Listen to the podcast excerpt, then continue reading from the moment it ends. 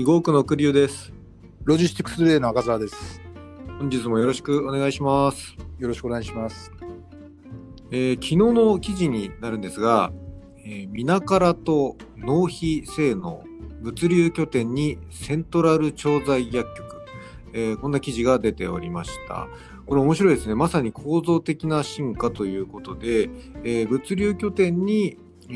ー調剤薬局を作ってそこから配送する。そんな意味合いでよろしいんでしょうかね。そうですね。あの食品のあの物流なんかでですね、セントラルキッチン方式っていうのがよくありますけれども、はい。まあそれのあの医薬品版ということですね。はいはい。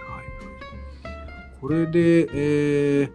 まあ、調剤薬局ということは、その処方箋があれば、処方箋のなんかデータかなんかがあれば、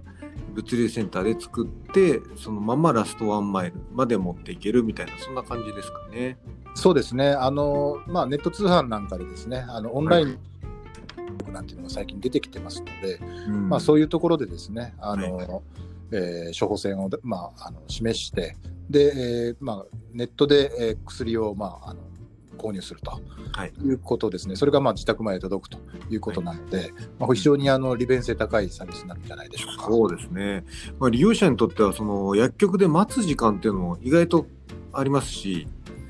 まあ、それでわざわざ取りに行くっていう時間も当然あるとは思うんですけども、それがなくなるってことですよね。そうですね。もうあのこのスタイルっていうのはえーすで、にあのアメリカなんかではですね、えーかなりもう浸透してきてまして、はい。えーやっぱりそのラストワンマイルのあの領域でですねあのなかなかこう物流網、えー宅配網を維持するのが難しいっていうような地域でも、まあ、この、えー仕組みがあればですねあのきちんと,、えーとそのなんていうんですかね、えーなかなか出歩けないような、まあ、患者さんが、えー自分の都合に合わせて医薬品を受け取ることができると。うん。非常に優れたシステムなので、まあうん。おそらく今後、えーこれがですね国内で、まあ、あの広がっていく可能性というのは非常に高いと思いますね。なるほど。これあの大変素晴らしい仕組みだとは思うんですけどもああえて言うなら強いて言うならば何か穴はないもんなんでしょうか？例えばそのなんでしょうね病う薬が1日でも遅れたら困るとかそういう人もいたりすると思うんですけれども。そうですね。あのやっぱり医薬品なので、えー通常のあの、えー輸送物と違ってですね温度管理が相当厳格にあの規定されているものもあると思いますね。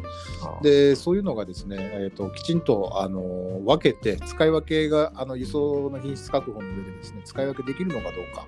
えーでえ仮にですねあのこれがあの温度を逸脱したりだとかあるいは、えー規定されている以上の振動を与えてしまったりだとか、えーそういうようなことがあった時に、えーそれをまあどういうふうにあのカバーできるのかっていうそういうあのまあえーいざという時のためのあの対策っていうものが必ずこうセットで、えーあの整えていくということがまあ求められていくようにえーこれは今後その物流側の責任の所在というのがあの今までとその、まあ、場所が変わるというかあり方が変わっていくような気がいたします。そうですねあの、まあ、これがですねえー全国にこう広がっていくことによって、えー物流の担い手側のあの対応ですね、えーこういう医薬品の,、まあ、あの配送に、えー適したあのインフラを整えなきゃいけないし、まあ、もちろんその配送員の教育の方も、えー重要になってくるのかなと思いますね。わかりました。